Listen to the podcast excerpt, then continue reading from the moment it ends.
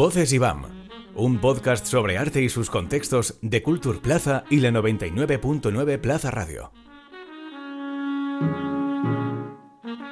A veces, para existir en plenitud, necesitamos romper con todo, abandonar legados, tradiciones o modas ajenas, desviarnos del camino recorrido por otros y construir nuestros propios escenarios.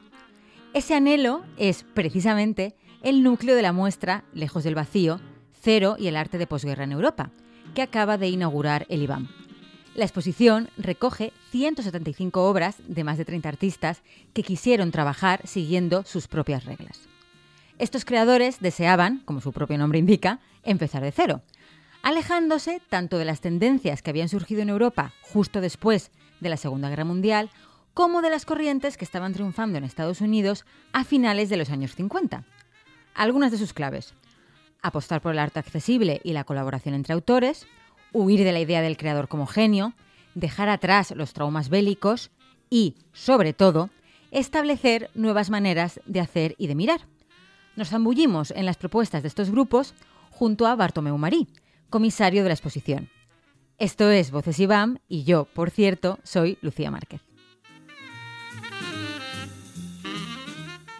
Bienvenido a Voces IBAM. Muchas gracias. Se ha inaugurado hace poco la exposición Lejos del Vacío y quería preguntarte, como un poco introducción a esta charla, qué van a encontrarse quienes decidan en las próximas semanas asomarse a ella. La exposición incluye una selección de más de 170 obras de una serie de artistas fundamentalmente originarios del centro de Europa, con dos núcleos principales en la ciudad de Düsseldorf y de Milán, eh, artistas que representan el primer intento de hacer un arte que supere las heridas y el estado anímico, ah, moral y también material que deja la posguerra en Europa. La Segunda Guerra Mundial se considera terminada en, 1945 y ha dejado un panorama de destrucción muy amplio en, sobre todo en las ciudades alemanas y, del centro de Europa. Esta generación de artistas, algunos de los cuales o la mayoría de los cuales vivieron la guerra de niños, son la primera, el primer intento de recuperar un cierto espíritu de ánimo y de eh, vida. Desde la perspectiva del público generalista, eh, siento que hablamos de unos, creadores a los que quizás no se ha prestado tanta atención como a otros movimientos de otras décadas. ¿Cómo surge la idea de dedicarles una exposición? El IBAM ha sido y es eh, el museo pionero en España de mm, las exposiciones que revisan momentos muy importantes de la historia del arte, aunque no sean necesariamente los más conocidos para el público en general. Y si bien es verdad que algunos de los artistas que encontraremos en la exposición tienen, eh, digamos, son muy conocidos mm. como Yves Klein o Piero Manzoni, otros lo son menos, y no porque sean menos importantes eh, o menos relevantes, como es el caso de Otto Pine, eh, Heinz Mack o Günter Ucker, para citar a los tres principales de Düsseldorf, y también hay, también encontraremos algunas mujeres artistas asociadas al núcleo de, de estos movimientos, no se trata de un solo movimiento, sino de grupos que, se organizan en ciudades y en el entorno milanés eh, encontramos la presencia de interesantísimas obras realizadas por artistas eh, mujeres muy importantes. Justo, me viene muy bien que comentes esto porque también tenía por aquí apuntado para preguntarte precisamente por, por, esa amplia presencia femenina que llama la atención en comparación con a lo mejor otras propuestas que aparece un nombre de mujer, ¿no? Sí, efectivamente, en, el entorno de estos movimientos de vanguardia que se forman finales de los años 50 es todavía muy masculino, ¿no? No, pero, como he dicho, tanto en el entorno de Milán como en algunas de las, de las exposiciones de gran envergadura que organizan estos grupos, encontramos a mujeres, entre ellas, por ejemplo, la hoy muy celebrada Yayoi Kusama, que tiene una presencia ya muy precisa en, estas grandes eh, muestras, pero también hay que, hay que mencionar a Gracia Barisco, una artista fabulosa que continúa trabajando en su taller de, de Milán hoy en día, a Nanda Vigo eh, o a Dada Maino, que es el acrónimo, es, es el nombre, digamos, de guerra de la que fue compañera de sentimental de Piero Manzoni. Como has comentado antes, esta muestra cuenta con más de 100 obras de más de 30 artistas y siempre que hablamos de este tipo de proyectos muy corales, eh, yo siempre me pregunto cómo ha sido todo ese proceso de selección y descarte de obras por una parte, pero también de conseguir esas piezas. Efectivamente, conseguir el préstamo. Que no, no, es sencillo, claro. No, conseguir el préstamo de las piezas es un proceso quizá el más laborioso en toda la, la, elaboración de la exposición porque dependemos fundamentalmente de museos, de instituciones y de, de artistas, de, de galerías, uh, etcétera. Lo que he intentado hacer es dar o representar eh, estos diferentes movimientos de vanguardia a partir precisamente de su carácter más uh, novedoso o menos eh, expuesto uh -huh. historiográficamente. Por ejemplo, hay relativamente poca presencia de artistas relacionados con el uh, grupo denominado Nouveau Realiste, uh -huh. que se forma en París en, en, en 1960, porque eh, este grupo y este, esta corriente ha sido objeto de numerosos estudios, mm, incluso hace muy poco en España mismo. Eh, me he centrado también en escenas de diversas ciudades europeas que no necesariamente son, que no son capitales de país, uh -huh. al contrario son eh, situaciones relativamente provincianas si podemos utilizar este adjetivo en el sentido positivo. Y uh, buscando esa novedad, buscando esa interacción y también buscando el dinamismo de representar en qué consistió un espíritu de superación de la abstracción gestual y matérica que expresaba el carácter es existencialista, me atrevo a decir negativo, del sentimiento de la posguerra. Estos artistas tuvieron un papel muy importante en la renovación de los materiales y los procesos, la manera de hacer arte y por tanto nuestra manera también de verlo y de recibirlo, pero tuvieron, si puedo decirlo así, la mala suerte de que la llegada a Europa del arte pop uh -huh. americano les más o menos el éxito del arte pop les impide un reconocimiento popular uh, que en ese momento ya recayó a principios de los años 60, eh, empezó a recaer del lado norteamericano. Nos encontramos, yo creo que un poco ha sido apuntando este, este tema, eh, y quería ahora centrarme en él, que nos encontramos entre unos creadores que piden un poco, quieren, desean poder em empezar de cero con sus procesos creativos, sin tener que eh, digamos, continuar con una herencia, pero tampoco sin tener que emular a lo que se está generando en otros territorios, como en Estados Unidos. Que siento que también este deseo de empezar de cero es algo que se repite en diferentes momentos de, de la historia, ¿no? Es decir, queremos sí. hacer eh, nuestra, ¿no? queremos llevar a cabo nuestros deseos. Exactamente, empezar de cero es una actitud eminentemente vanguardista y en la historia, sobre todo en el siglo XX, hay varios uh -huh. momentos de, de, ese tipo. Por ejemplo, eh, Kazimir Malevich, el, el, suprematismo, es un momento cero también eh, sí. que evidentemente reivindican muchos de los artistas que encontraremos en nuestra exposición y el grupo Dada, eh, uh -huh. sobre todo en, en, en, Berlín y en Zúrich, también habían eh, promulgado un punto cero para llegar al cual debían destruir Uh, evidentemente la historia y la tabula rasa como, pro, por, como, como proponía el futurismo. Los, los, artistas asociados a los movimientos de vanguardia que presentamos en la exposición eh, proponen eh, un partir de cero constructivo, uh -huh. porque buscan eh, y los manifestos de Piero Manzoni, por ejemplo, son absolutamente esclarecedores en ese sentido, promulgan una manera, un arte nuevo que se base en aportaciones concretas, por ejemplo, la idea del, de la pintura monócroma es uh, una idea central y muy compartida por todos ellos. Incluso Manzoni le da la vuelta para hacer el, el acromo, el, la pintura sin color.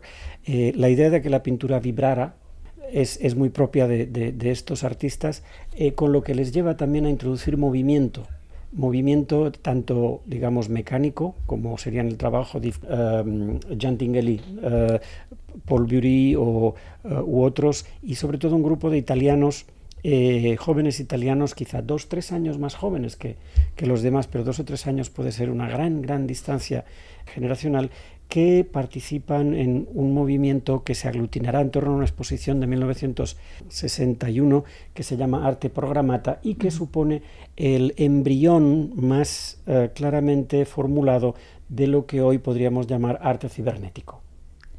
Dentro de, este proyecto, de estos grupos, me parece muy interesante precisamente la idea de, grupo, de colectivos de artistas que comparten ciertas premisas, que colaboran, que realizan juntos actividades pues como la publicación de, revistas. Y esto es algo que, por lo que, ¿no? por lo que entiendo, forma parte un poco de, su misma esencia, de, su eje fundamental. Exactamente. Estos artistas no se inventan la colaboración, pero sí que la practican con, de una manera muy regular y con una gran eh, conciencia programática. Es decir, Heinz Mack y Otto Pine, en, que comparten estudio en, en Düsseldorf, eh, van, a, van a dar origen a la revista Cero. Se unirá muy pronto Gunther Ucker y se reunirán en torno a ello otros artistas menos conocidos pero absolutamente fascinantes eh, como puede ser Christian Mechert eh, Hans Holbeck, um, Elmir Mavigné o Bernard Bertin son nombres, como digo, que no serán muy conocidos, pero la obra de estos artistas es absolutamente fabulosa en, el, en Holanda se crea también el grupo Null, que quiere decir cero en holandés, y consiguen organizar exposiciones importantísimas en el Museo Stedelijk de Ámsterdam. La idea de que los artistas van a organizar sus propias exposiciones y publicarse sus revistas, escribirse sus textos, eso es muy, muy presente en ese momento. Y también la idea de que el arte tiene un propósito de ser compartido y ser disfrutado tanto dentro como fuera de las instituciones. Pensemos que esos años también es el momento de, en el que cuaja la cultura hippie y que en mayo del 68, que ya nos cae fuera de nuestro, de nuestro abanico cronológico, la exposición empieza en 1957 y la concluimos en 1966, que es cuando Heinz Mack y Günter Ucker deciden disolver el grupo cero, aunque Otto Pine lo continuará en su trabajo, pero que eh, es el momento que precede alguna o una de las grandes revoluciones culturales, sociales, mundiales, diría yo, pero sobre todo europeas. Y bueno, precisamente el Grupo Cero se posiciona también contra esta idea de poner al artista en el centro del individualismo. Sí, es, eh, los artistas de esta generación huyen de la idea del artista como genio. Casi, casi se disfrazan de ingenieros aunque son muy buenos actores, les vemos en las fotografías y en los programas, las performances y las acciones que hacen en los espacios públicos, son excelentes actores y tienen un sentido de la, propaganda muy, muy afilado. Pensemos que dentro de esos grupos encontramos a monstruos de la comunicación y, del, y, del, y, del, y de la actuación como son Yves Klein o Piero Manzoni. En ese contexto también debemos ver la eclosión o la popularización de la televisión en Europa. Eh, estos artistas sabían que en cuanto actuaban en público se les podía grabar eh, por televisión y sabían que las fotografías podrían aparecer en los medios de comunicación de masas con todo el potencial que, eso conlleva. Sí, porque en el fondo también eh, tienen un carácter transformador.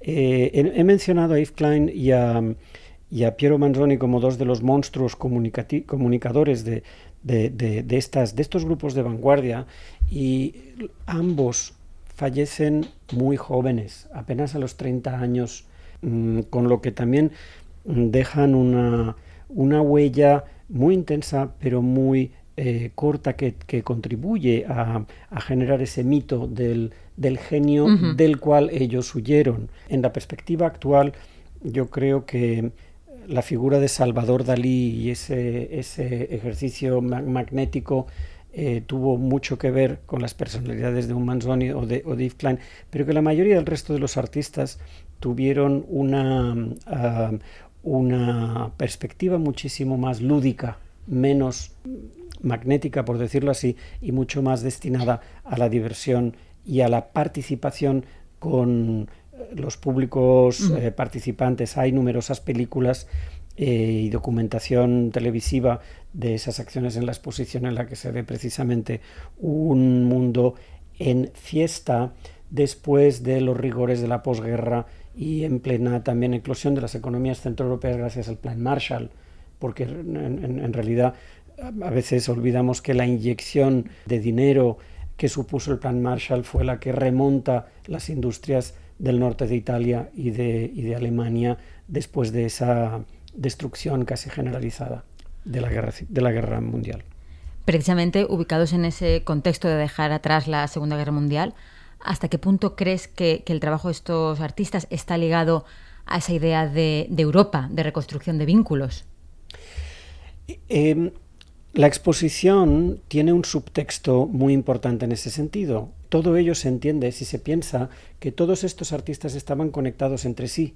Eh, el volumen de cartas y comunicación entre ellos es absolutamente inabarcable para mí, evidentemente, no para un, buen, para un estudioso que se dedique a fondo, pero estamos hablando de las primeras, las primeras redes de eh, complicidad, de amistad, de, ayuda mutua y de construcción de un contexto artístico y cultural a partir de los artistas mismos. Pensemos que en ese momento, aunque hay eh, museos, los museos salen muy mal parados de, todo ese conflicto bélico y que quedan muy pocas galerías. Heinz Mack, uh, Otto Piné organizan las exposiciones de una sola noche, que son exposiciones que se inauguran y a la mañana siguiente se desmontan, eh, porque las galerías comerciales no les hacen caso y se publican sus propias revistas porque también no tienen espacio en, un mundo del arte que, se ha encogido terriblemente después de la guerra. Entonces, para hacer esto, muy rápidamente entran en contacto con todos los demás grupos y, por ejemplo, he hablado de Null en Holanda, pero en Milán, Manzoni y Enrico Castellani fundan la galería Azimuth y la revista casi del mismo nombre, porque tenía una letra diferente, eh, que tiene un impacto importantísimo, pero que dura un año. Cero, la revista Cero se extiende alrededor de unos eh, pocos años también, y ah, después cada artista continúa su carrera, pero estamos hablando de un, un periodo relativamente corto que se explica precisamente por la reconstrucción de redes de relaciones personales mm. entre artistas. Eh, y ahí no intervienen gobiernos, no intervienen eh, entidades públicas de apoyo y promoción de las artes ni nada de eso, sino que son los artistas por ellos mismos los que se lo guisan y los que se lo comen, como diríamos ahora coloquialmente, pero que, consiguen una serie de hitos exposiciones muy importantes en, en el Stedelijk Museum, por ejemplo, en el 62 y después en el 65, una gran exposición en la que se reúnen todos estos artistas Además, se invitan una serie de artistas japoneses eh, que no tenemos eh, representados en la exposición porque hemos debido también ceñirnos al espacio eh, que tenemos. Y hay una última, una última, una coda que queda también mm, insinuada en la exposición y que son a través del grupo de artistas italianos que se reúnen en torno al grupo N y el grupo T, que son los más cibernéticos, que como he dicho antes, de, todo este panorama, y a través del Mirma Viñé se celebran en Zagreb una serie de exposiciones cada dos años, no es una bienal, pero, pero, pero se, tiene lugar cada dos años a partir del 61, en la Galería de Arte Moderno de Zagreb, la exposición Nove Tendencie, nueva tendencia que es también como se conoce todo el arte de este periodo, donde tiene lugar una serie de debates absolutamente fabulosos que tienen mucha relación con las preguntas que nos hacemos hoy. Estos, estos debates e ideas estarán mejor expresados en el catálogo de la exposición. En este proyecto encontramos también representación española, como pueden ser los miembros de Equipo 57, ¿Qué características crees que podemos destacar de ellos? No sé si hay algo que les diferencie respecto a los creadores provenientes de otros países. En realidad, el equipo 57 está perfectamente integrado en los debates y las ideas que promueven conjunto de todos estos artistas en, el momento. Es, es absolutamente fascinante y además representan el ala un poquito más comprometida eh, políticamente y socialmente de, en esos debates a los que me he referido ahora, que tienen fundamentalmente lugar en el entorno de Nove Tendencia en Zagreb. Podríamos encontrar también otros artistas muy poco conocidos también, como Francisco Sobrino, que es un exiliado de la guerra y que desde París eh, contribuye a formar el, el, grupo de investigaciones y acción visual, el CRAF, la exposición no puede ser exhaustiva por razones evidentes de, espacio, pero sí que la participación del Grupo 57 nos dice dos cosas. Uno, una cosa es que artistas de origen español tienen un papel eh, relevante en el arte que se hace o que se ve, que se ve y que se expone en esos momentos en, en Europa, pero que esos artistas no tienen una repercusión y una presencia en España hasta muy recientemente y yo diría también de una manera muy mitigada. eh, yo creo que el equipo 57 se le empieza a considerar desde hace relativamente pocos años porque se le conoce poco y también porque las ideas que expresan en ese momento, estoy hablando de principios de los años 60, finales de los 50, principios de los sí. 60, pues hay que saber interpretarlas hoy. En una entrevista que concediste hace bastantes años, bastante, bastantes años, eh, hablabas de la experiencia física del arte y comentabas que el arte eh, produce ideas tras un impacto sensible, que me pareció, me pareció una expresión muy, muy interesante. Eh, ¿Cómo crees que, que puede precisamente eh, generarse esos impactos sensibles pues, con este tipo de piezas como las que se pueden ver en esta exposición? Bueno, la tensión entre el mundo de los sentidos, lo que nos dan la, vista, el oído, el tacto, el olfato y el gusto, y el mundo de las ideas es una querella tradicional o un, un, una tensión muy, muy clásica en la cultura eh, occidental.